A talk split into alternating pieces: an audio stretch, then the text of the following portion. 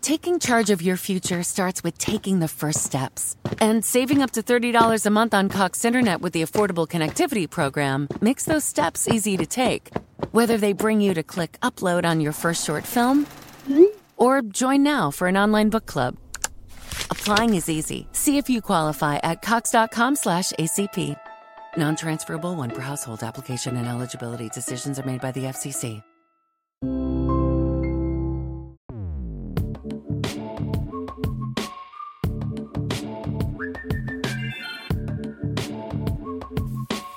Saludos intrépidos.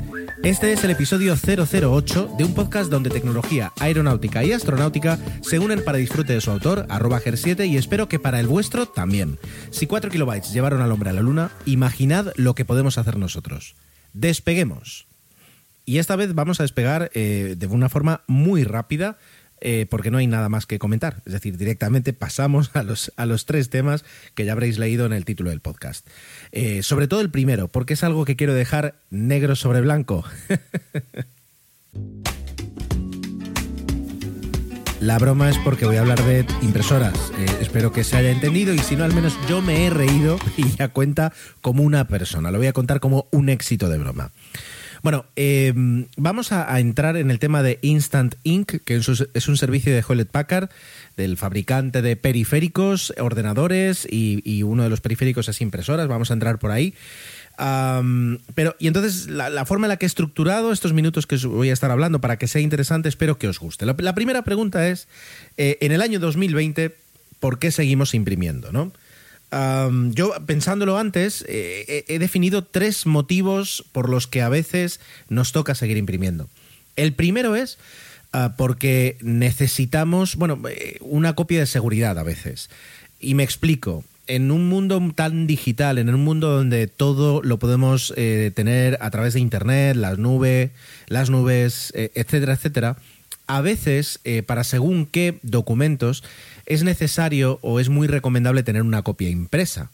Eh, se me ocurren mil, pero precisamente os voy a contar de una anécdota que me pasó hace muchos años y es eh, las tarjetas de embarque. Yo soy el fan número uno de, de, de, bueno, de todos los servicios de wallet, etcétera, etcétera, de iOS, tarjetas de embarque, por supuesto, las, eh, añadirlas al móvil, etcétera, etcétera. Todo, todo eso está claro. Y espero que no se note que se me ha olvidado de repente cuál es el servicio de Apple del tema de las tarjetas de embarque.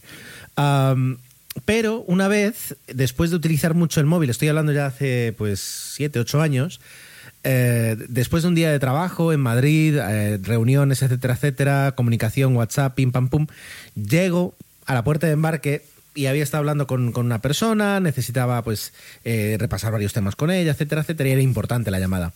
Pero sabía que me quedaba muy poca batería. Entonces, cuando cuelgo y me dirigía ya a la tarjeta de embarque, veo que me queda un 1% de batería. Y empiezo a sudar. Y justo cuando le entregaba el móvil a esa persona, a, la, gente de embarque, veo que eh, aparece el circulito del iPhone y se apaga. Y me quedo sin batería. Entonces le explico la situación a la, gente de embarque.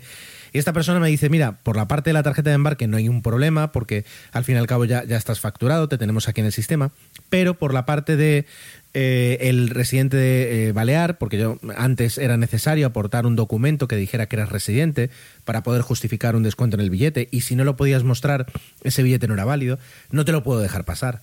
Bueno, la cuestión es que al final mm, eché un vistazo, vi a una pareja que estaba utilizando cada uno su teléfono móvil, pedí a logarme eh, en sus móviles dentro de Dropbox, donde tenía una copia del documento. En aquella época utilizaba un conjunto de contraseñas, pero no era como ahora que me hubiera quedado sin, sin, sin el gestor de contraseñas del móvil. Pude entrar, le pude mostrar el documento a, a la gente y entonces ya pude pasar, ¿no? Entonces, es verdad que a veces, eh, en situaciones importantes o críticas, el tener una copia impresa sigue siendo, sigue teniendo un valor. Eso, eso es innegable. Otro de los motivos por los que seguimos imprimiendo, al menos yo creo que sí, es ah, porque a veces nos piden, comillas, el papelito. Lo típico, típico caso, un grupón, donde te dice que el grupón hay que presentar el código de barras, etcétera, etcétera, y te vas ahí a la caseta del circo porque has comprado un grupón para ir con tu hijo y te dicen, eh, dame el papel, y no, lo tengo aquí en el móvil, lo necesito impreso. Normalmente estas situaciones se terminan solucionando de una forma u otra. Y a lo mejor cada vez van pasando un poquito menos, pero sigue ocurriendo. Y es un momento un poco tedioso, que a veces no tienes, bueno, eh, pides ¿no? el comodín de arréglalo porque no tengo por qué imprimirlo, pero otras veces es más complicado. Y a veces, por ejemplo, pues Groupon ya se, se, cura en salud diciendo presenta el papel, como diciendo, oye, si te montan un pollo, que no sea por mi culpa. Y quien dice Groupon dice otras cosas donde a veces te piden muchas veces el papel. Yo recuerdo hace eh, relativamente poco, ahora dos, tres años, llegar a un hotel, llegar por trabajo y que de repente me pidieran el bono, el bono físico en papel cuando yo ya estaba pues acostumbradísimo a presentar DNI, tarjeta del, de la habitación y para arriba. Y bueno, lo conseguí en PDF, lo reenvié a una dirección de recepción, hicieron una copia, la sellaron y bueno, es verdad, todavía a veces en, ese aspecto hace falta el papel. Y el tercer motivo por el que seguimos imprimiendo a veces eh, es por el miedo a que nos suceda esto. A veces no es necesario. Y yo recuerdo hace unos años me iba de viaje con una carpetita así con todas las, todas las impresiones de todo el itinerario, reservas, tal, y, llegaba a casa de vuelta y tenía la carpetita pero intacta, no me habían pedido un solo papel, pero por miedo a, tener una situación así, si encima si hay un tema idiomático o cultural, del, cultural de por medio, pues más motivos para seguir imprimiendo. Eh, y, a veces es eso, es decir, más allá de, por ejemplo, los motivos que nos han llevado en casa a adquirir una nueva impresora, que es un tema de disponer eh, o, facilitar el estudio eh, imprimiendo apuntes o imprimiendo temarios, etcétera, etcétera cosa que a lo mejor yo estoy más acostumbrado al paperless, a, tirar de iPad, pero no todo el mundo puede, quiere o, le es más cómodo o le es más eficiente. Y eso también, en ese aspecto, hay que, hay que respetarlo, por supuesto. Entonces, eh, la impresora, la impresión sigue siendo parte de nuestras vidas, eh, y lo cual es extraño. Y en muchos casos, luego, además, es decir, eh, es como quién tiene impresora, ¿no? durante muchos años yo no tenía impresora y mi, mi padre sí. Entonces, cada vez que había que imprimir algo, pues se, ejercía una peregrinación en donde antes se enviaba el documento a tu padre, tu padre te confirmaba que ya lo tenía listo para recoger y tú ibas para allí. Eh, en los últimos años, por diferentes motivos, a veces iba yo y era yo el que abría el documento e imprimía. Y entonces, de repente, el papel se movía, la impresora hacía sus ruidos y era todo como un ritual, el, peregrinaje a casa de un familiar para que te imprima. O el famoso WhatsApp de, oye, ¿tú tienes impresora? Oye, ¿tú tienes tinta? y eso sigue estando, y es en el año 2020, yo creo que 2030 y 2040 y seguirá siendo eh, igual, de alguna forma. Entonces, a la larga, y si encima, en mi caso, tienes niños que están en edad escolar o van a estar en edad escolar o en, estos en estos tiempos cambiantes, pues es momento también para que los, los adultos nos formemos. puede ser conveniente tener una impresora, ¿vale? Es decir, ojo, hay mucha gente que dice, no, yo impresora paso. Pero, pero realmente la gente que te dice eso muchas veces le dirás, bueno, pero ¿y cuando necesitas imprimir algo? Y la respuesta es o un familiar o el trabajo. Claro, eh, yo también a veces, eh, y esto que espero que no lo escuche nadie de mi empresa, alguna vez para algún grupón, para algo así, sí que he recurrido a la impresora del trabajo. Primero, está mal, no se puede técnicamente. Yo me he leído todos los documentos del trabajo y no puedo hacer eso. Eh, es verdad que es pecata minuta, o sea, no, me he imprimido el Quijote ni muchísimo menos. Eh, estamos hablando de alguna página suelta de mes a mes, ¿no? Mm, y lo segundo es que eh, ahora en, el mundo pandémico del teletrabajo, pues ya no tienes ese recurso, ¿de acuerdo? Entonces, bueno, pues el que trabajo para muchas personas ya no cuenta o no cuenta tanto, y luego, como decía antes, está la gente que termina confiando en las impresoras de familiares o amigos para sacarse ahí el, problema de encima. Dicho esto, y me estoy enrollando muchísimo, ni siquiera llevo ocho minutos o seis minutos y ni siquiera he entrado en el tema de HP.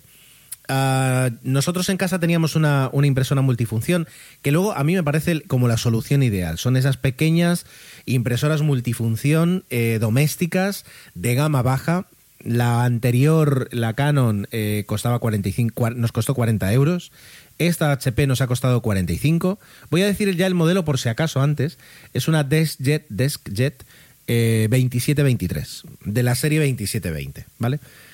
Bueno, pues eh, es, la solución ideal, porque realmente cuando vas a imprimir algo así en casa lo que menos cuenta es la calidad y tiene una calidad aceptable para documentos bien, para documentos con imágenes también, te saca del apuro.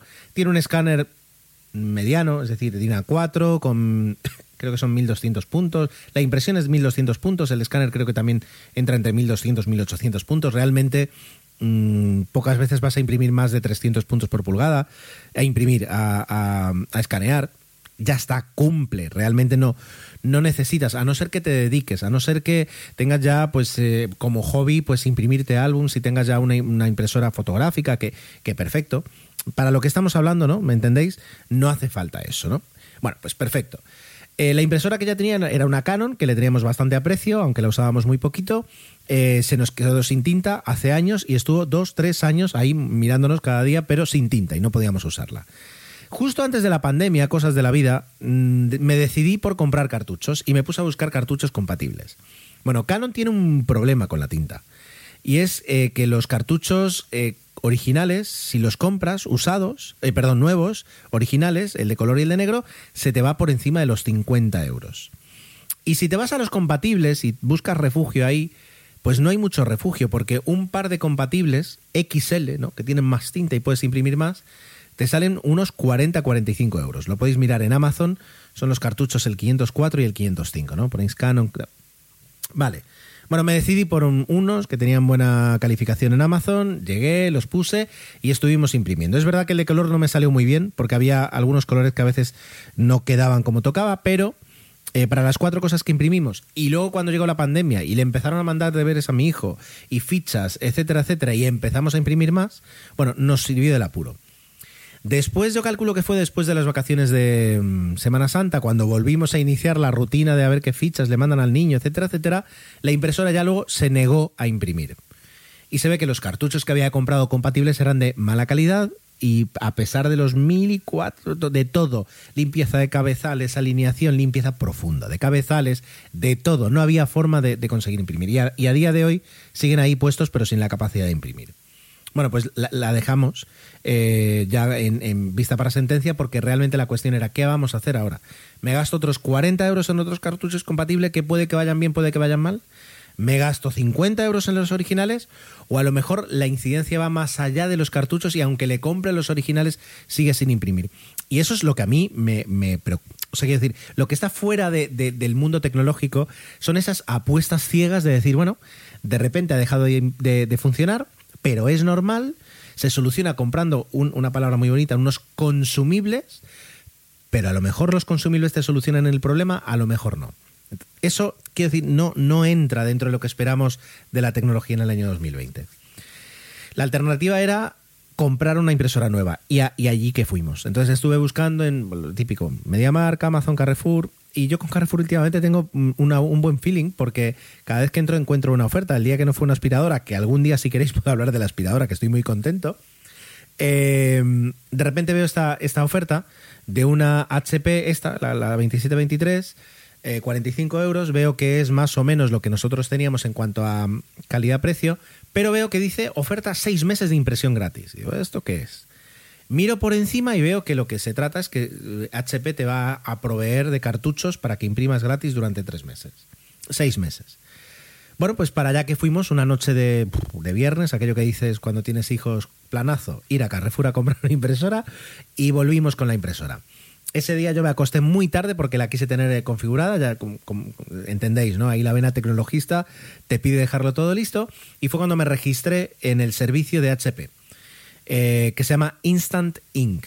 Y lo de Instant le podían haber puesto otro nombre, porque justamente Instant es lo que a lo mejor falló un poco. Bueno, a mí ya mm, me parece fantástica. Es decir, ya digo, la impresora es, es, un, es una gama baja, 1200, 1800 a la hora de imprimir, a la hora de escanear. Eh, los típicos botoncitos de copia rápida para copia en blanco y negro, color, alimentación de papel, lo que os podéis enterar, eh, esperar. Si es verdad que estéticamente es, más bonita que la Canon, que era parecía un, un ataúd negro, esta tiene dos colores, es, perfecto, no, no voy a entrar. Lo podéis buscar y podéis más o menos entender. Pero Instant Ink es un servicio eh, que lo que ha conseguido es cambiar producto por servicio. Es decir, tú antes te comprabas una impresora, sabías que te ibas a quedar sin tinta y a mí siempre me causó, eh, eh, el hecho de la tinta me causaba un problema, porque por una parte, eh, hacía que a la hora de imprimir intentaras gastar menos tinta. Y eso significaba, no, no, no, ponlo en solo negro, modo borrador, una pasada, y a veces te, pasabas de largo y, lo que te imprimías prácticamente tenías que descifrarlo de lo mal imprimido que estaba. O eras un, un despreocupado, que ojalá yo lo fuera, imprimías como salía eh, y entonces de repente la, impresora te duraba, el cartucho te duraba 50, 60 páginas y tenías que volver a comprar. Y hay de cómo te equivocaras y mandaras a imprimir lo que no tocaba, porque entonces ya te quedabas sin tinta para, la, versión buena de esa impresión. y luego tenías que ir, ya digo, a comprar los cartuchos eh, y, rezar para que esta vez fueran buenos, si eran compatibles, o si eran originales, pues salir con una sensación de atraco de lo caro que son. Y eso ha hecho que, mi experiencia con las impresoras siempre fuera eh, de amor-odio o más odio que amor. Sin embargo, HP lo que ha hecho, lo de comprar un producto, comprar un consumible, lo transforma en, un servicio. Y algunos podréis decir, yo tengo un HP y llevo con esto años, ¿dónde está la novedad? No es novedad, ya lo he dicho al principio del episodio, no lo digo por novedad. Eh, de hecho, es decir, los que ya sabíais que esto existía, ¿por qué no me lo contasteis? ¿Vale? ¿Por qué no tengo a nadie tecnologista a mi vera? Voy a buscar luego en, en Spreaker y en Evox si, si por la clave Instant Ink aparece algún episodio de algún podcast, pero esto es algo que merece ser la pena contado. Y no porque sea yo un fan acérrimo de HP, o sea, no, no le tengo un cariño especial a la empresa, o sea, quiero decir, es estándar, normal. Pero lo que me parece increíble es que de repente toda esa problemática de los cartuchos, de la tinta, los compatibles, ellos te dicen, tú no te preocupes, vamos a trabajar esto como un servicio tú nos vas a pagar al mes un dinero y nosotros nos vamos a ocupar de que tengas siempre tinta para imprimir X páginas al mes. Por tanto, ya no te tienes que preocupar de la calidad de impresión, de imprimir una foto más pequeña o más grande. Vamos por páginas. Tu impresora sabe lo que imprimes, nosotros vamos a conectar con tu impresora y nos vamos a encargar de todo. Oye, eh, espectacular. Entonces, eh, luego dices, bueno, ¿cómo va a funcionar esto? Porque la idea puede ser buena, pero puede funcionar bien o puede funcionar muy mal. Bueno, pues funciona espectacular. Es decir, eh, el primero, no lo he comentado, la configuración de la impresora y la puesta en marcha se hace a través de, mm, una aplicación para móvil. De hecho, la impresora ya no trae, por no traer ni, ni cable USB, y es HP. We made USAA insurance for veterans like James. When he found out how much USAA was helping members save, he said, It's time to switch. We'll help you find the right coverage at the right price. USAA. What you're made of, we're made for. Restrictions apply. Still Standing is a podcast of hope. My name is Allie Patterson, and I am your host. On this podcast, you're going to hear stories from people who have encountered a living God and found help and hope in their real life. No matter what your life is like right now or what you think of God, I hope you hear stories like yours, and I hope you walk away thinking there's hope for me too. Everyone on this podcast would gladly say it's because of Jesus that I am still standing. Come find out why. Smart la aplicación. Y es estas aplicaciones que muchas veces dices a saber. Y a saber, no, no, funciona. Y funciona bien. O sea, no, no es un problema. Eh, hace todo lo que promete, no se queda colgada la aplicación, oye, mm, brutal. Y una vez lo haces, eh, te puedes registrar en HP y puedes eh, registrarte en, en, Instant Ink. Y entonces dices, bueno, perfecto. es verdad que salta el plan, a mí me saltó que tenía seis meses gratis y ahora os contaré, porque aunque esa promoción puede que haya acabado, hay, sigue, sigue existiendo una para tener entre dos y tres meses gratis, o sea que está muy bien. Y aquí tengo delante el plan de impresión. Entonces tú dices, me registro. ¿Y qué tengo cuando me registro? Bueno, pues gratis 15 páginas al mes. Oye, para mucha gente puede estar muy bien. Es decir, para los grupones, el formulario que hay que llevar a, la administración y cuatro cosas más, 15 páginas al mes, da. Y, y, es gratis. Es decir, no tienes que pagar absolutamente nada.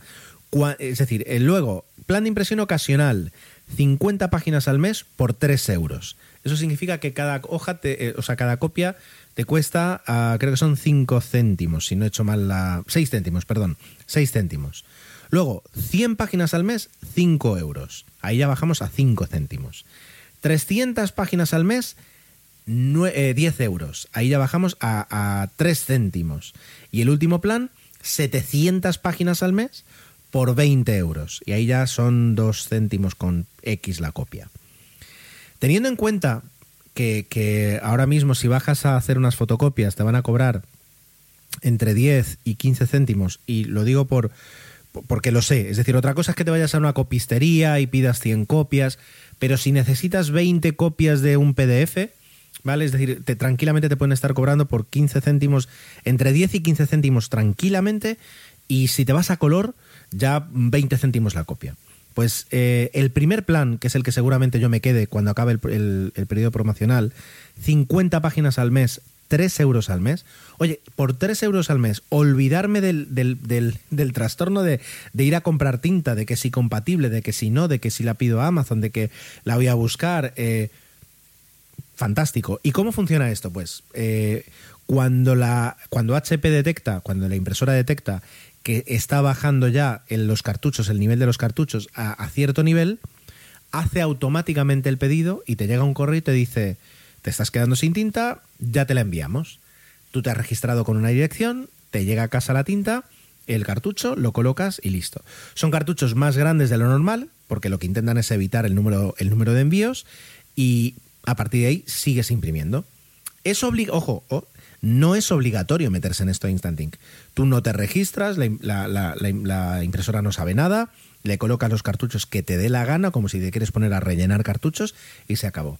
Pero a mí realmente será que estoy mayor o será que realmente me, esperaba unos precios más altos, pero por 3 euros al mes, eh, le voy a decir que son dos cafés, eh, tener saber que puedo imprimir, que la familia entera puede imprimir 50 páginas, me parece fantástico. Es decir, dentro de poco me podré fiar lo suficiente de que mi hijo no se equivoque y si necesita imprimir una ficha o, descargar a lo que le guste, sabe que pum, imprime y se acabó tienen un plan de que si te pasas de, lo que has acordado, ah, puedes eh, por 10, eh, o sea, por un euro puedes imprimir 10 páginas más, lo cual te puede sacar de un apuro y en cualquier momento puedes subir y bajar el plan. No, no, hay ni, permanencias, ni mucho menos. Es decir, el, mes que dices, el mes que viene hay exámenes, voy a estudiar, pues subo al de 100 páginas al mes y ese mes te cobran 5 eh, euros en la tarjeta en lugar de 3 y sabes que puedes imprimir mucho más.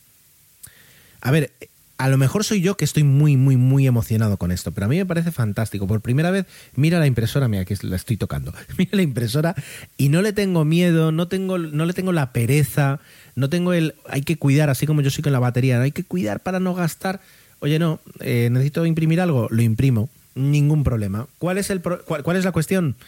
Ah, que, claro, eh, eh, durante tantos años he, forjado, digamos, mi, vida, mi día a día a no tener que imprimir nada, que a veces me quedo con las ganas de imprimir algo y ya no sé qué.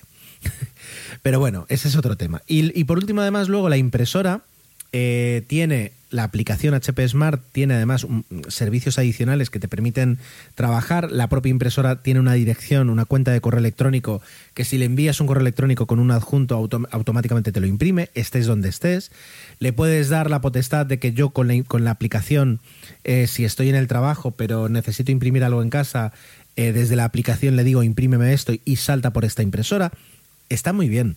Y en cuanto a servicios de nube, eh, eh, está muy por encima de lo que había visto, pues es verdad que Canon, mi, Canon era más antiguo, entonces no iba más allá. La propia impresora, que tiene su propia web de gestión interna, cuando tecleas la IP de la impresora, eh, está espectacular.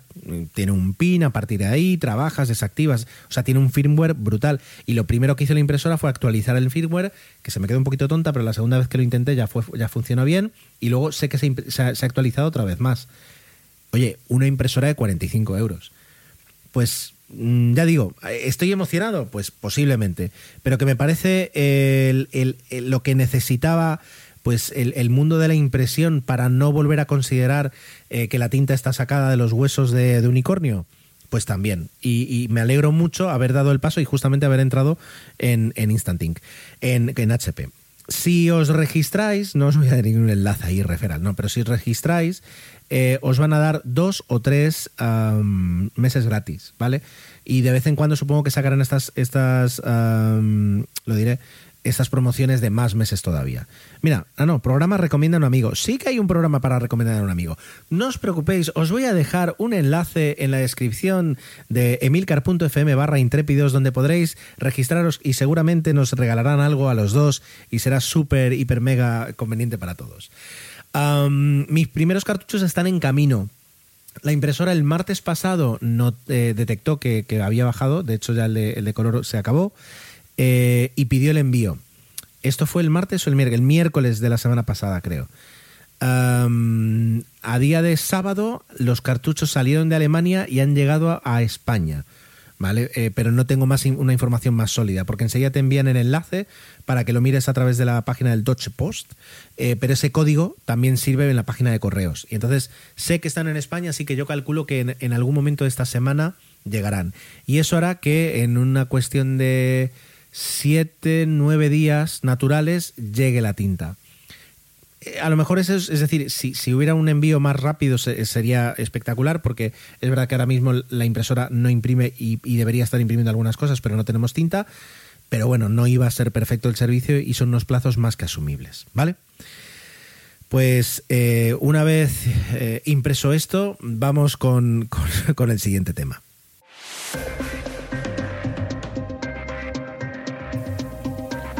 Soy consciente de que a veces hay temas que sé que van a interesar y a veces hay temas eh, que me interesan a mí, pero tengo tantas ganas de contarlo y se me han acabado los amigos o los familiares cercanos para cual, a los que darles la chapa, por ejemplo con el tema de la impresora que os ha tocado a vosotros. Os pido disculpas si me habéis notado sobreemocionado por algo tan, tan, tan mundano como comprarse una impresora y descubrir que tiene un servicio de suscripción. Pero yo realmente, o sea, la miro cada día con, con, con ilusión.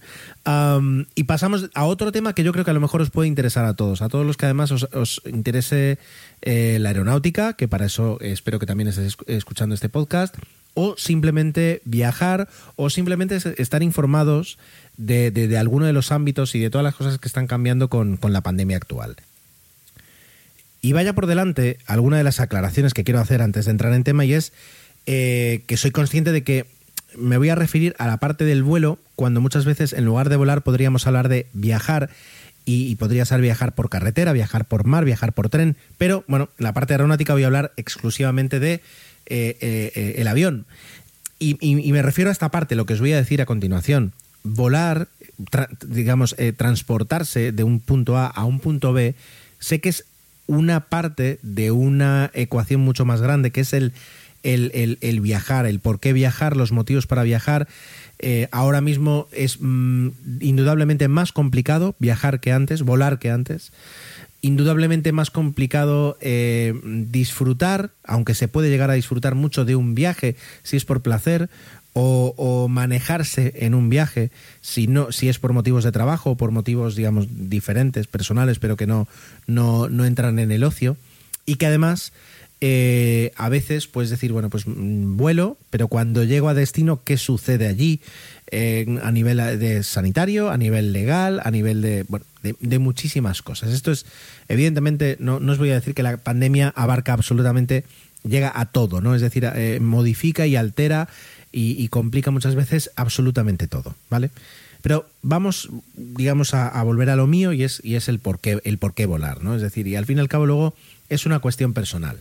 Yo personalmente, personalmente, eh, si tuviera, eh, si pudiera volver a, volar y coger un avión e irme de vacaciones a un destino, no lo dudaba ni un solo segundo. Aunque llegado al destino me encontrara con una situación y unas condiciones de, del día a día parecidas a las que hay ahora mismo aquí, en España, en Mallorca, donde vivo, para mí no sería un, problema. Quiero decir, por ejemplo, visitar el Coliseo de Roma, haciendo unas colas distanciadas, eh, lavándome las manos constantemente, reservando cuando antes no tenía que reservar, eh, etcétera, etcétera, con mascarilla eh, y con, yo qué sé, con sombrero, lo que sea, a mí no me pararía eso de viajar hoy, ¿no? En, en 2020. Es verdad que luego hay circunstancias, ya digo, hay una circunstancia de, vuelos, de que no hay vuelos, hay una circunstancia de, mm, incertidumbre que a lo mejor no te invita a, gastar eh, según qué dinero en, algo que no sea esencial o necesario. Ahí ya son otros motivos, pero si, yo pudiera reunir las circunstancias, desde luego, ahora mismo intentaría viajar con tanto yo como, con mi familia, ¿vale? Porque a mí me gusta mucho. Entonces, eh, pues, pues eh, en la lista de prioridades gana. Para otras personas no. Entonces, eh, sea como fuere, la, sensación, y es algo que al principio se habló mucho y luego ya quedó un poco enterrado, porque el debate dentro de la pandemia y de las cosas que están pasando es tan rápido que, que, tritura los temas, es si es seguro volar. Es decir, de, la parte entera del viaje, vamos a hablar del punto A al punto B. y el medio de transporte, el avión. ¿Es seguro volar? Bueno, pues si, tenéis que parar el podcast y ya no queréis escuchar nada más o no podéis, quedaros con esto. Es muy seguro volar. Es tremendamente seguro volar. No solo por, el hecho de, de aterrizar y salir contentos y coger tu equipaje, sino en cuanto precisamente a la transmisión de enfermedades. Y concretamente la COVID-19. ¿Por qué? Cuando además a lo mejor eh, la intuición nos dice que debería ser lo contrario, ¿no? Es decir, 300 personas en un tubo cerrado durante 10 horas. Em, ¿no? Es decir, nos están diciendo que ventilemos, que cambiemos el aire. Eh, por, qué es seguro cuando estamos ahí encerrados? Bueno, pues vamos allá. ¿Qué es lo que sucede en todos los aviones? Y cuando digo en todos los aviones es en prácticamente en el 99% de los aviones en los que todos los que me escuchéis vayáis a volar en el próximo año van a tener lo que os voy a contar. El, avión necesita constantemente cambiar el aire de la cabina. Y lo ha necesitado desde hace 50 o 60 años. Motivos. Eh, bueno, evidentemente los, pasajeros consumen oxígeno, expulsan CO2 y ese CO2 tiene que ser de forma eh, constante pues evacuado de la cabina. Por tanto, lo que haces es eh, meter aire nuevo para que los pasajeros puedan seguir respirando y sigan con vida. Hasta ahí, hasta ahí normal. Pero eh, si nos ponemos, eh, digamos, si no nos importara eso, es decir, hay otro motivo muy importante por el cual hay que renovar constantemente el aire de la cabina y es la humedad. Cada vez que exhalamos, además del dióxido de carbono, salen gotas, mm, pequeñísimas gotas de agua, que precisamente parece que, parece no, el virus también se sale dentro de esas gotas y por eso además es el, tema de la mascarilla y el tema de la transmisión. Bueno, pues esas gotas, cuando se van acumulando y acumulando y acumulando, hacen que el nivel de, humedad del avión empiece a subir. Y sube y sube hasta que puede haber condensación. Y cuando hay condensación ya directamente eh, empiezas a tener agua. Y agua en, gotas y en, chorros, si, si, si llegado el caso. Bueno, pues hay que recordar, cabe recordar que las cabinas de los aviones están hechas de aluminio. Y el aluminio se corroe. Por mucho tratamiento que tú le pongas, llega un momento en que el aluminio se corroe. Cuando estamos hablando, y algún día lo hablaremos, de aviones em, que vuelan durante años y años, cada día, horas y horas, eh, una incidencia muy pequeña, con el tiempo, llega a tener una, una importancia muy alta. ¿Vale? Por ejemplo, cosas que yo he aprendido en mi trabajo. Pues normalmente cuando paras un avión al cabo de X años, porque bueno, el, fabricante te dice que tienes que pararlo, que tienes que hacer estas revisiones, desmontar, montar, normalmente donde, donde encuentras eh, más, eh, más corrosión es justo en el suelo de los baños y en el suelo de las puertas. ¿Por qué? Porque en las puertas a veces llueve y entra un poco de agua y en los baños, pues del uso del baño siempre caen gotas de agua. Entonces, aunque tú pones los medios para evitar que esa corrosión afecte, con el tiempo afecta. Fijaos cómo es el tema de la aviación. Es decir, como el fabricante sabe que al cabo de X tiempo ahí vas a tener un problema, pues en, un tiempo inferior te dice revísalo y cámbialo si es necesario. Bueno, pues eh, la humedad es un gran enemigo porque provoca corrosión. La corrosión lo que hace es debilita la fuerza de los, de los metales. Y entonces, cuando se hacen estas revisiones, si tú tienes un avión que, que, no ha cambiado correctamente el aire y que ha permitido la acumulación de mucha humedad, te vas a encontrar con muchísimas más piezas a sustituir para que vuelva a tener eh, pues, eh, la salud que, que todo avión necesita y para que pueda volar. Y eso es muchísimo dinero. Por tanto, ¿qué es lo que se hace? Renovar constantemente el aire. ¿Cómo lo hacen? Pues normalmente, es decir, los motores generan un, chorro de viento enorme y de ahí lo que se llama es que se sangra el motor, es decir, parte de ese viento que genera el motor se canaliza para que entre dentro de la cabina. Es un aire, por supuesto, no, son gases de combustión del motor. El motor realmente solo un 10% del aire que entra en un motor combustiona y, digamos mueve la turbina y el otro 90% simplemente pues es, es, acelerado como un ventilador. Bueno, pues parte de ese viento es el que hace que entre en la cabina y de esa forma tengamos aire del, del exterior constantemente renovado. Ojo, a ese aire... Eh... PMS, pregnancy, menopause. Each stage of womanhood has its unique challenges. That's why Highlands Naturals new women's multivitamins are formulated with essential daily nutrients, plus targeted support for your life stage. Facing PMS, there's a Highlands multi for that. Navigating pregnancy and morning sickness? That too. In the throes of menopause, our formula is here to support you through hot flashes and skin changes. Gone are the days of juggling multiple supplements or guessing what you might need. With Highlands Naturals, it's one multivitamin with daily essential nutrients and science backed ingredients to support you. An all in one wellness solution to lighten the load for women? Highlands Naturals is here for it. Find your multi at Amazon or Highlands.com. That's H Y L A N D S dot com. Highlands Naturals. We're here for it. Still Standing is a podcast of hope. My name is Allie Patterson, and I am your host. On this podcast, you're going to hear stories from people who have encountered a living God and found help and hope in their real life.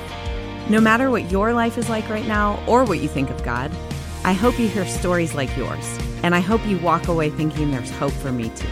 Everyone on this podcast would gladly say it's because of Jesus that I am still standing. Come find out why. Primero lo tienes que calentar porque en, en, altura de crucero, en altura de crucero el aire está a 50 grados bajo cero y luego además tienes que asegurarte que el nivel de oxígeno que tengas en la cabina sea el adecuado porque eh, a 10.000 metros hay muchísimo menos oxígeno. Entonces, bueno, eh, son procesos más complicados que yo domino ciertamente hasta cierto punto, pero no más, porque no soy ingeniero, uh, ni he estudiado este tema tanto como, como otras personas que, que se encargan de, de, ello. Entonces, sé, os, os puedo contar hasta aquí, es decir, cómo se hace la renovación. Claro, por un tema además de economía, de, de, no tener que constantemente tener que desviar cierto, cierta parte de la potencia, una mínima parte, pero cierta parte de la potencia, no todo se, se renueva, sino que hay parte de la, del, del, del aire que se filtra, se recicla, se coge y se vuelve a echar en la cabina. Pero cuando pasa por ahí, eh, pasa por los, los famosos filtros SEPA. Filtro SEPA, que es High Efficiency Particle y la A no me acuerdo de qué dónde viene. Ahora mismo no lo tengo aquí. Ahora os lo puedo usar porque además tengo la página de Wikipedia abierta. Eh, ah, no, High Efficiency Particulate, Particulate Air o Particulate Absorbing. Hay Particulate Arrestants, lo que sea. Es decir, son filtros eh, de, que, tienen, que tienen fibras de, que van entre 0,5 y 2 micrómetros, ¿vale? Pero eh, la cantidad de fibras que hay puestas en los filtros unido a las capacidades de electrostática, etcétera, etcétera, hacen que el 99,99% de todas las partículas, y eso incluye bacterias e incluye virus, queden atrapadas en el filtro. ¿De acuerdo? Entonces, sumado al aire que te llega de una altura de 10.000 metros, aire puro, etcétera, etcétera, tienes un aire filtrado que hace que uh, tengas uh, cero partículas o prácticamente cero partículas eh, que alguien ha podido respirar. A eso le sumas que tal y como está diseñado el avión, el, flujo de aire es de arriba hacia abajo. Por tanto, cuando tú estás respirando normalmente, no te llega el, un soplo de aire de un lado que pase antes por otro pasajero o te viene de abajo. No, es decir, te cae aire de arriba que tú respiras y automáticamente eso que tú exhalas, ese aire se va hacia abajo, donde es cogido por los por la, por, la canalización del avión para llevarlo o a expulsarlo o a filtrarlo. De forma que tú estás respirando un aire que lo respiras tú, que te viene de arriba, sale por abajo y se acabó. A eso le sumamos que eh, los asientos son unas pantallas, no naturales, pero son unas pantallas perfectas. De forma que esas gotículas que tú puedes expulsar y que no se filtran, acaban en el, en el asiento de delante. Cuando luego ese avión se limpia o se desinfecta cada 24 horas, todo eso desaparece. Y entonces, normalmente, salvo que estés hablando con alguien y si hablas con alguien suele ser alguien que viaja contigo, tú estás mirando hacia adelante y no estás expulsándole el aire a la persona que tienes al lado, sino que lo haces en todo caso a la persona que estaría delante, pero con un asiento delante que hace de, barrera física para, la transmisión. Y ya por último encima, los las, perdón, las mascarillas. Mascarillas que muchas veces cada vez más están exigiendo que sean quirúrgicas o FFP2, donde además ya filtra más de un 90% de todo lo que nosotros respiramos. La, suma de todos estos factores da como, da como resultado el que sea tan extremadamente eh, difícil ah, contagiarse en el avión y que sea prácticamente tan difícil como que te caiga un rayo. Bueno, no está mal, es decir, y, encima, vamos, vamos a lo peor. Es decir, si de repente eh, el pasajero que tenías atrás o el pasajero que tenías delante, al cabo de unos días da positivo y pone en marcha pues el trabajo de los rastreadores, eh, cuando los rastreadores o bueno, las autoridades contactan a la compañía aérea, la compañía aérea tiene un registro de todas las personas que iban en el avión y de las personas que iban sentadas a tu lado.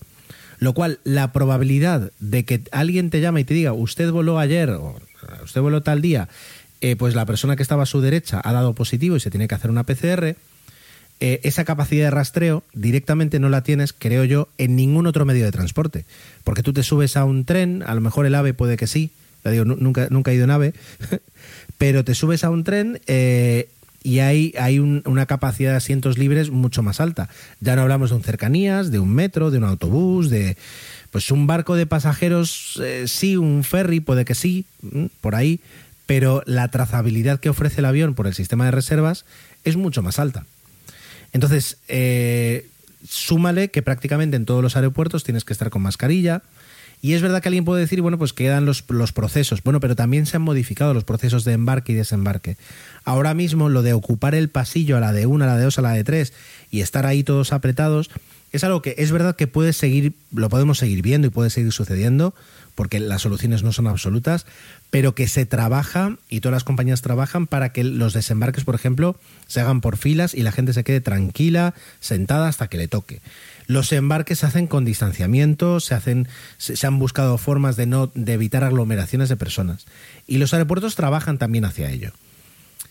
Por supuesto, el riesgo nunca va a ser cero, pero con todo lo que os estoy contando, realmente seguís o, o si alguien veía, seguís viendo que volar sea un riesgo de contagio yo ya os digo que, desde mi punto de vista, con lo que yo sé, con lo que yo he volado, como mi experiencia como pasajero, como profesional del sector, es que realmente el riesgo es mínimo y nos ponemos mucho más a riesgo en el día a día con cualquier mínimo evento o con cualquier interacción social que tengamos. Así que, bueno, pues ahí va mi granito de arroz para restaurar la confianza eh, en los viajes aéreos y en las compañías aéreas. Por supuesto, comentarios, críticas, preguntas, consultas, en los medios de contacto al final del podcast.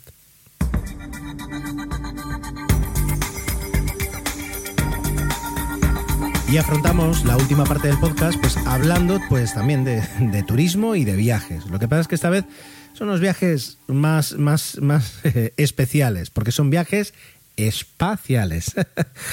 estoy sembrado hoy. turismo espacial. ¿Y por qué hablamos de turismo espacial? Porque cuando comenzamos el podcast yo os conté que estamos en, una época tremendamente interesante en, todo el sector aeroespacial y que era un muy buen momento para aficionarse a ello. Por, uno de los motivos es que la proliferación de iniciativas privadas eh, va a permitir mucho más turismo espacial del que hasta ahora se ha conocido. Porque turismo espacial ha habido siempre y a veces eh, más camuflado y a veces menos. Pero turismo espacial siempre ha habido, no voy a decir desde el inicio de los tiempos, pero desde, desde eh, la era moderna de, de, los viajes en el espacio, ¿vale? Ah, estas iniciativas privadas realmente sí que van a permitir que, no digo cualquier persona, pero que esté al alcance de muchas más. Teniendo en cuenta que ahora mismo los turistas espaciales que ha habido, que, que, ya han, llegado al espacio, se pueden contar con los dedos de las dos manos. Es decir, creo que ha habido menos de 10, si no voy mal. Ahora mismo es muy diferente. Cada vez va a ser mucho más fácil y cuando digo fácil me refiero a, a que vas a tener más alternativas, pero también a que vas a tener un precio mucho más bajo. Pero entremos ya en materia. Es decir, ahora mismo es decir, ¿qué, qué, tenemos o, qué ha existido en la historia en cuanto a turistas espaciales? Bueno, los rusos siempre tuvieron un interés ah, legítimo en, llevar, eh, perdón, en llevar mm, turistas al espacio. Aunque luego, si entráis en la página de turismo espacial, en la Wikipedia, en la versión inglesa, vais a encontrar que hay un montón de referencias negativas acerca del término turismo espacial y que hay 26 términos para referirse a otras formas eh, más mm, políticamente correctas, más ajustadas. Vamos a entender como turismo espacial también a personas que no son astronautas, que no trabajan de astronautas y que sin embargo llegan al espacio. Los, rusos, es decir, en cuanto cayó eh, la Unión Soviética y se encontraron que iban muy cortos de pelas, eh, se abrieron directamente al turismo espacial teniendo en cuenta que tenían una estación espacial propia, que era la Mir, que aceptaba, que podía llegar a aceptar turistas, aunque mm, no llegó. Es decir, la Mir decidieron pues, eh, poner fin a su existencia justo antes de que llegara el primer turista espacial. Y lo que hicieron fue mover a ese turista espacial a la nueva Estación Espacial Internacional. Porque, y algún día tenemos que hablar, hacer una serie de, de podcasts sobre la Estación Espacial, ah, recordemos que la Estación Espacial tiene dos sectores, el estadounidense, internacional, con módulos europeos y japoneses, y el ruso. Ah, bueno, pues llevaron a un astronauta, bueno, a un turista al módulo ruso, donde se podía mover, podía hacer ciertas cosas, y no lo he leído, supongo que tendría ciertas limitaciones de movimiento o no eh, en el resto de, la estación espacial, pero tenían esa posibilidad.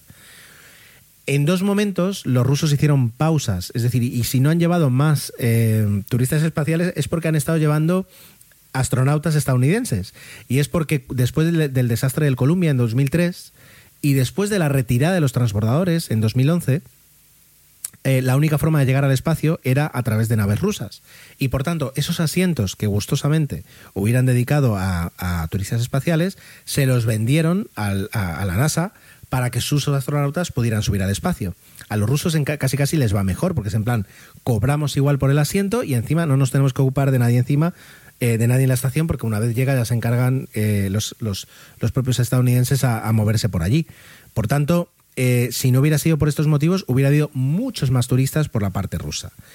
Por la parte de la NASA, aunque el término, digamos, de turismo espacial no, todavía, es decir, bueno, recién ahora empieza a abrirse, um, desde los años 80 y durante la época del transbordador espacial, se decidió abrir a personas que no eran eh, astronautas. Lo repasamos cuando la serie del Challenger, es decir, en, el vuelo del Challenger, el último vuelo, eh, viajaba una profesora.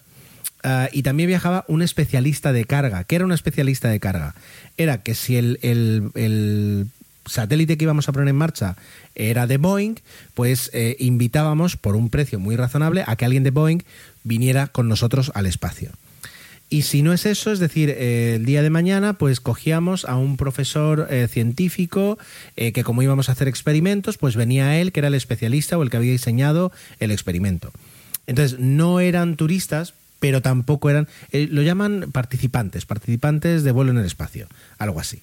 Entonces, bueno, ¿sirve? ¿Sirve como turista? No, tampoco, no, no es eso porque un turista es alguien que dice, pago y voy y el término de turista, espacial todavía la NASA no lo ha manejado. Ahora ya sí, porque estamos en un momento, y tenemos que hablar de la Estación Espacial Internacional otra vez, en el que después de 20 años eh, la Estación Espacial está amortizada. No vamos a decir más que amortizada, pero al menos amortizada en cuanto a lo que costó.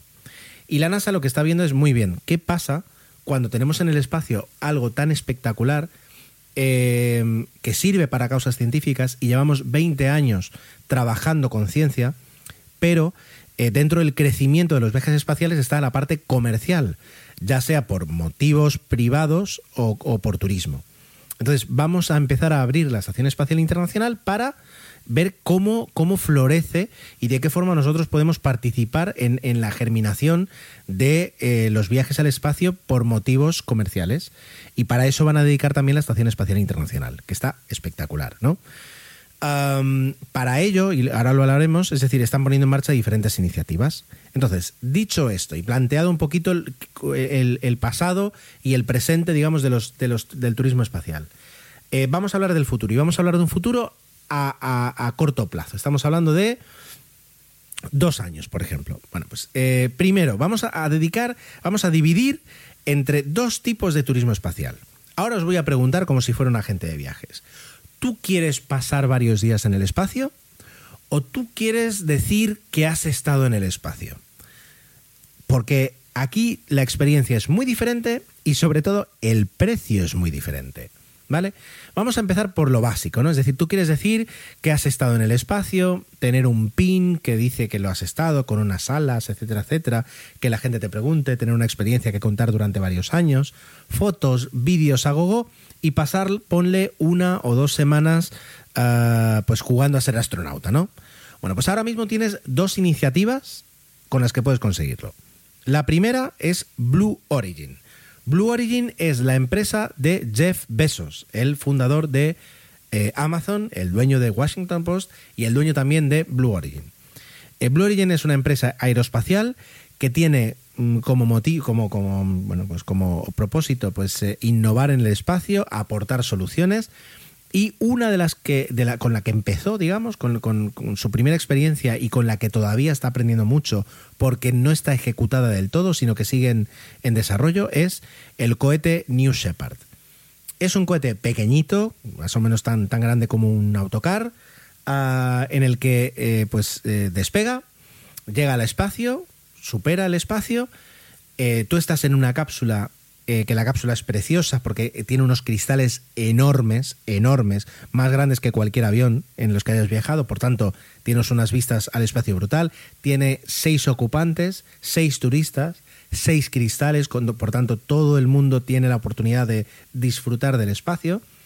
Y después de varios minutos en el espacio, no es orbital, es decir, cae. Vuelve a caer, paracaídas, cohetes para frenar el golpe, aterrizas, te vienen a buscar y ya has estado en el espacio. ¿eh? Es decir, funciona, funciona muy. O sea, ya han hecho 13 lanzamientos, los 13, eh, los, los 13 le han conseguido recuperar la cápsula, o sea, quiere decir, todo, todo perfecto.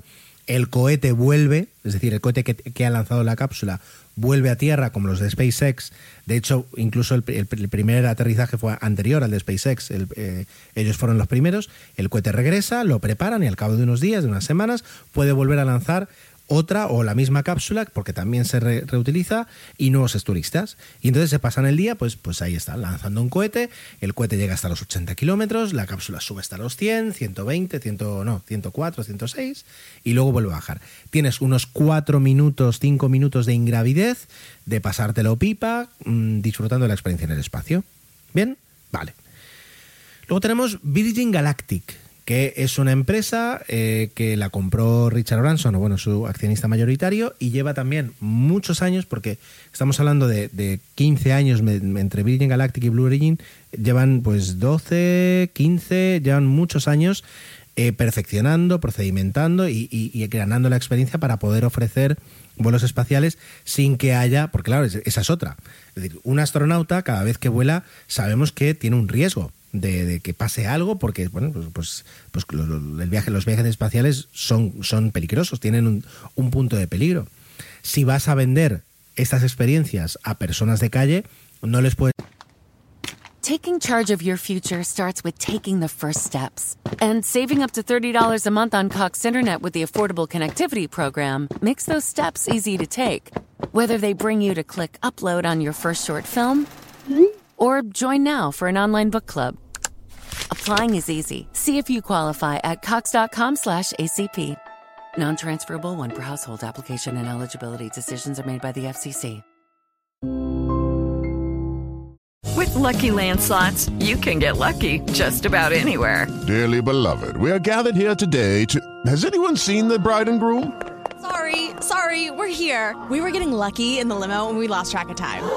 No, Lucky Land Casino, with cash prizes that add up quicker than a guest registry. In that case, I pronounce you lucky. Play for free at LuckyLandSlots.com. Daily bonuses are waiting. No purchase necessary. Void were prohibited by law. 18 plus. Terms and conditions apply. See website for details. Es decir, pues mira, uno de cada 100 se va a morir. Necesitas subir mucho el nivel de seguridad. Entonces, Virgin Galactic tiene otra forma de llegar al espacio. Te subes a un avión cohete eh, que lo coge otro avión mucho más grande. Despega el avión, sube todo lo que puede y cuando está ya en, en prácticamente, pues eh, a- no me acuerdo si son 15.000, 12.000 metros, se suelta ese avión cohete, mm, se lanza, eh, se encienden los, propulsores y el, y el avión sube, sube, sube, sube, sube, sube, llegas al espacio, tienes también unos 4 o 5 minutos de ingravidez, ventanas por todo, unos asientos chulísimos, cámaras por todo que te graban la experiencia para luego llevártela a casa y mostrársela a todo el mundo. Y a partir de ahí, el avión vuelve a, el, el cohete, digamos, vuelve a ser avión, frena, hace una maniobra, empieza a descender y aterriza como un avión. No es un transbordador espacial, pero digamos, sí tiene ese punto en el que por un momento es cohete durante el ascenso y luego vuelve a ser avión para llegar a tierra y aterrizar y quedarte tranquilo.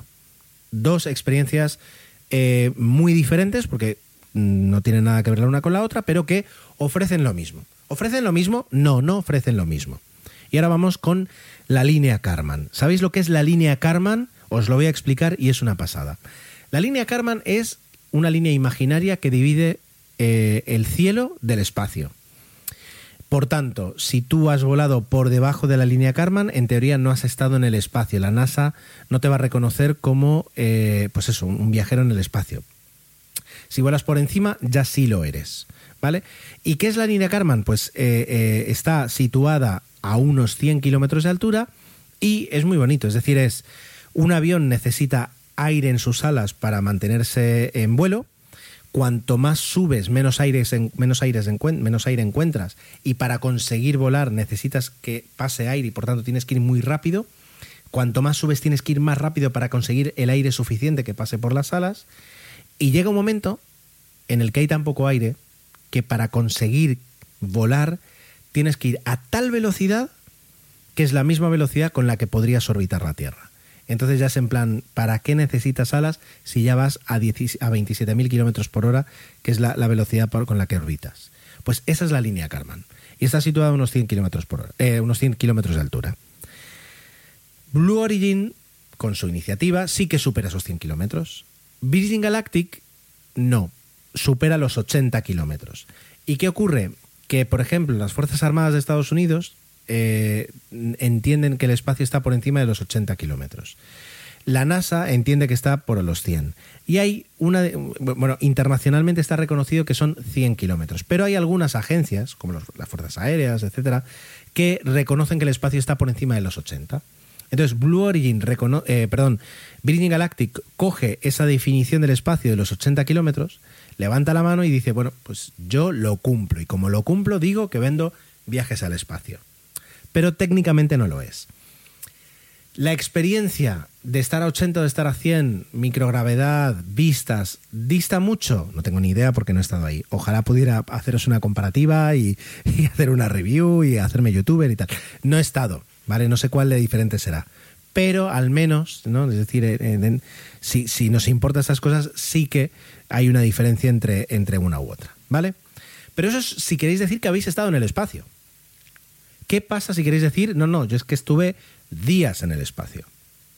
Bueno, pues ahora mismo eh, pues puedes contactar con los rusos porque dado que Estados Unidos vuelve a lanzar astronautas con sus cápsulas eh, Space, eh, ¿cómo es? Eh, Crew Dragon y, y en un futuro la Starliner de Boeing, es decir, como ahora los, los americanos, los estadounidenses vuelven a lanzar astronautas desde casa, a los rusos les sobran asientos.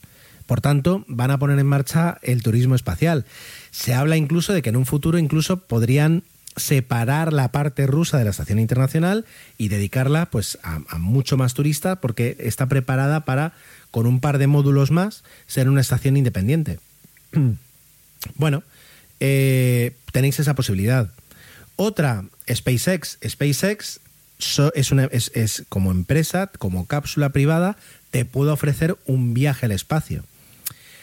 Y además, si ya nos ponemos de acuerdo con la NASA y con, y con, y con más gente, digamos, puedes llegar a quedarte unos días en la estación espacial. Eso es lo que va a hacer, y lo hablamos hace un, tiempo con Santi, eh, Tom Cruise y Doug Lyman, que van a rodar, Doug Lyman como director y Tom Cruise como actor, van a rodar una película literalmente en la estación espacial. Y por tanto se espera que, no sé si era para 2021 o 2022, viajen a la Estación Espacial Internacional a bordo de una, una, una cápsula de SpaceX y se queden allí. La tarifa, la noche, ¿cuánto te cobra el hotel? ¿no? Es decir, pues eh, la NASA por quedarte en, tu, en, su, en su segmento de la estación espacial, eh, te va a cobrar por, por estar allí y por cuidar de ti 35 mil dólares por noche y persona. Y luego aparte, lo que tú te quieres gastar y lo que tú consigas para que llegues a la estación espacial. Y tienes, pues ya digo, o vas con los rusos o vas con los estadounidenses en las, en las cápsulas de SpaceX o de Boeing. Entonces tú decides cómo llegas, eh, eso es cosa tuya, y a partir de ahí, una vez abras la puerta y saludes, son 35 mil dólares la noche. Eh, puedes estar, lo normal es que estés una semana, 10 días y luego ya bajes, ¿no? Entonces, de momento, estas son las alternativas. Hay una, hay una empresa que es eh, Axiom, que es la que está organizando este viaje de, Tom Cruise, que se ha llevado un contrato de la NASA para que desarrollar un módulo nuevo que se acople en la estación espacial. Y será un módulo habitacional, es decir, qué ocurre si queremos meter más personas en la estación espacial, fomentar las visitas y entonces vamos a, a, montar un módulo. La NASA no lo dice tanto por el turismo espacial en sí, sino eh, que ahora mismo puede empezar a vender tiempo en la estación espacial. ¿Eres un científico que lleva años queriendo hacer pruebas en, total ingravidez de algo? eh, claro, la NASA puede haber contactado y tú le puedes haber contado lo que querías hacer y la NASA lleva un astronauta, un especialista y lo hace. Pero si no, y sin embargo tú estás muy interesado y tienes el dinero, puedes ocupar uno de esos sitios, eh, digamos, de, de mmm, no turismo, pero sí, digamos, de participantes espaciales, llegas, haces lo que quieras hacer, estás los días que necesites o que tú ya has programado y vuelves. Claro, todo esto pues te va a salir, yo qué sé, 100, 70, 80 millones de dólares. Bueno, sí, pero si tú quieres subir, si tu experimento es pues eh, verte una serie de Netflix o ver Gravity en, en, el espacio y luego volver, pues allá tú, si tienes ese dinero, la NASA te va a dejar. A ver, esto no es un he comprado un billete, es decir, hay todo un análisis y esto, y imaginaos lo complicado que es, pero se abren a estas alternativas. Y Axiom en el futuro quiere montar su propia estación espacial, con, pues por supuesto, ya eh, hotel, ¿no? Es decir, con, con, un staff, con astronautas, que sean los cocineros, que sean. Es decir, ya vas a tener de todo. Claro, nosotros nos puede, salar, nos puede sonar un poquito como una idea de bombero, pero realmente hay gente y hay mucha gente. Eh, de hecho, eh, en esta empresa, si no voy mal, está eh, el ex administrador de la NASA. Quiero decir, son iniciativas serias con, con unos inversores detrás que realmente creen que se va a conseguir.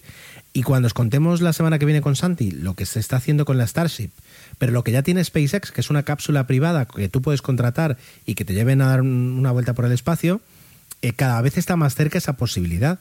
De hecho, SpaceX en teoría tiene contratado para dentro de unos años una excursión lunar, un, una, excursión lunar, llevar a un turista, orbitar la luna, no bajar, pero orbitarla y volver. Esto cada vez va a ser más común. Entonces hay inversiones.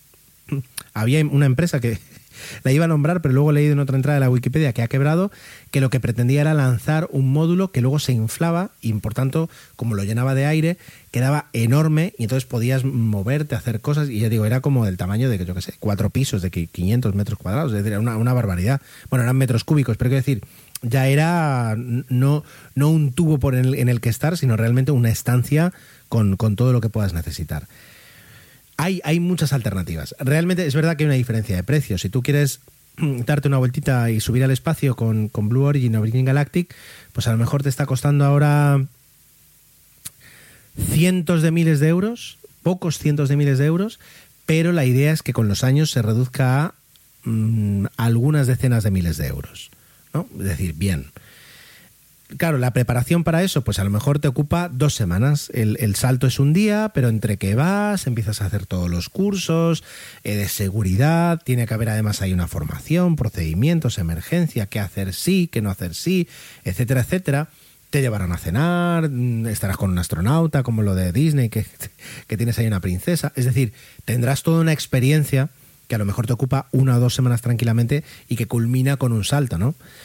Ah, mientras que para subir al espacio tienes que tener una formación mucho más amplia, que yo creo que son meses, porque te conviertes en una persona que está ahí, que puede eh, ser necesaria para solucionar algo o para solucionar para, para, procedimientos de emergencia, pero que también tiene que tener en cuenta mil riesgos de estar dando vueltas por la, por la estación espacial. Por tanto, estamos hablando ya de, uh, ya digo, meses y la tarifa por subir ahí ya estamos hablando de millones de dólares. Es, es muy diferente, ¿verdad? Pero es algo que hace unos años directamente casi no podíamos soñar. Ahora yo creo que a lo mejor, al así como van bajando los precios, pues tal, si nos, tal vez nuestros hijos más pequeñitos que acaban de nacer, eh, para cuando se casen dentro de 25 o 30 años, por ejemplo, puedan aspirar, si les ha ido muy bien en la vida, a tener una luna de miel espectacular en el espacio. Eh, va por ahí el tema.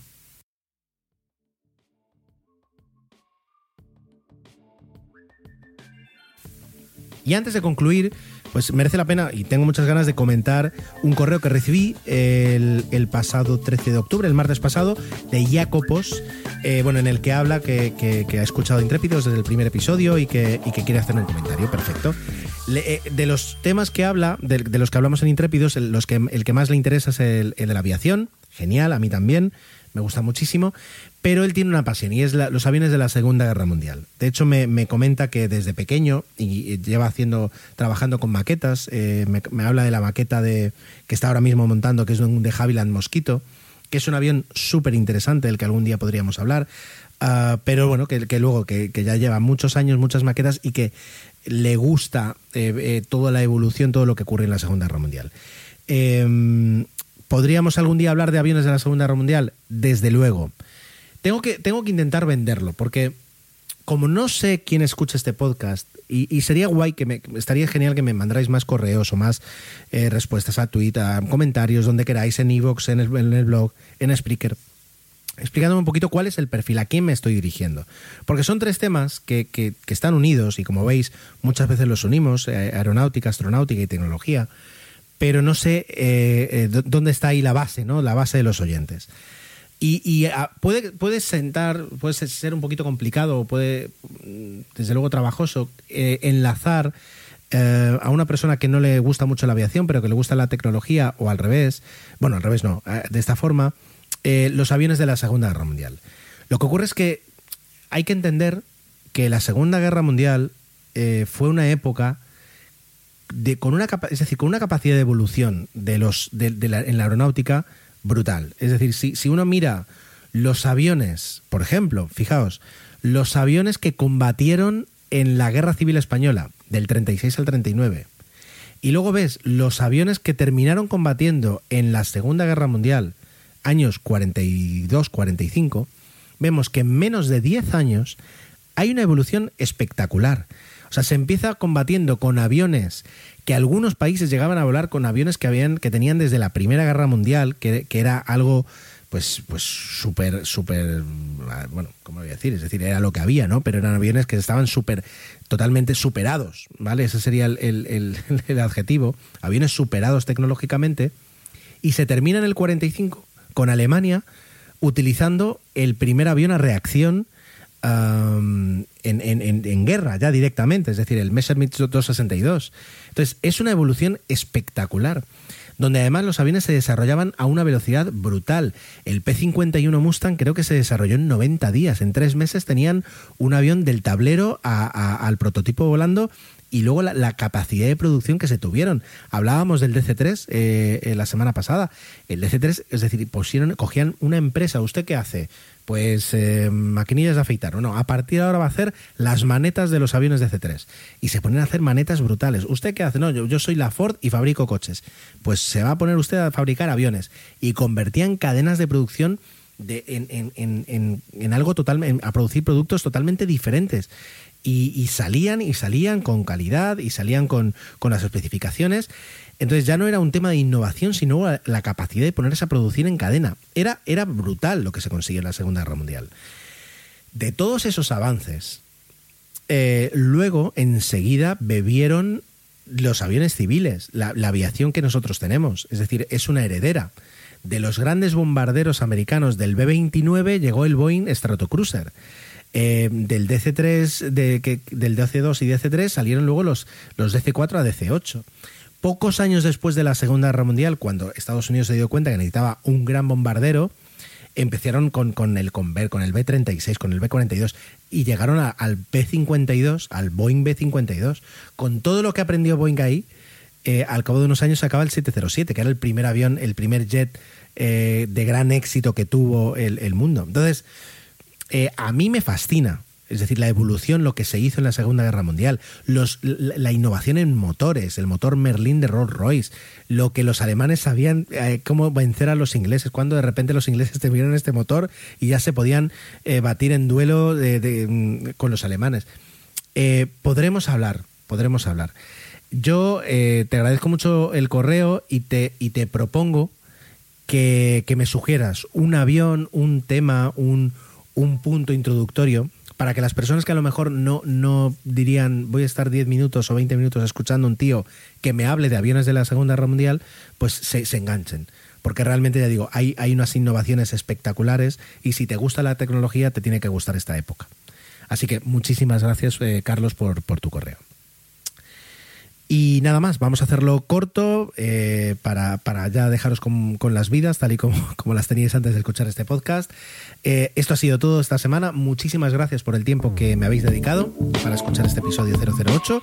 Espero vuestros comentarios, por supuesto, en emilcar.fm barra intrépidos, donde además tenéis una botonera brutal con la que llegar a cualquier otro medio y dejar allí vuestros comentarios. Tenéis todos los medios de contactos en, en, en emilcar.fm barra intrépidos. Hasta la semana que viene y gracias, gracias por escucharme.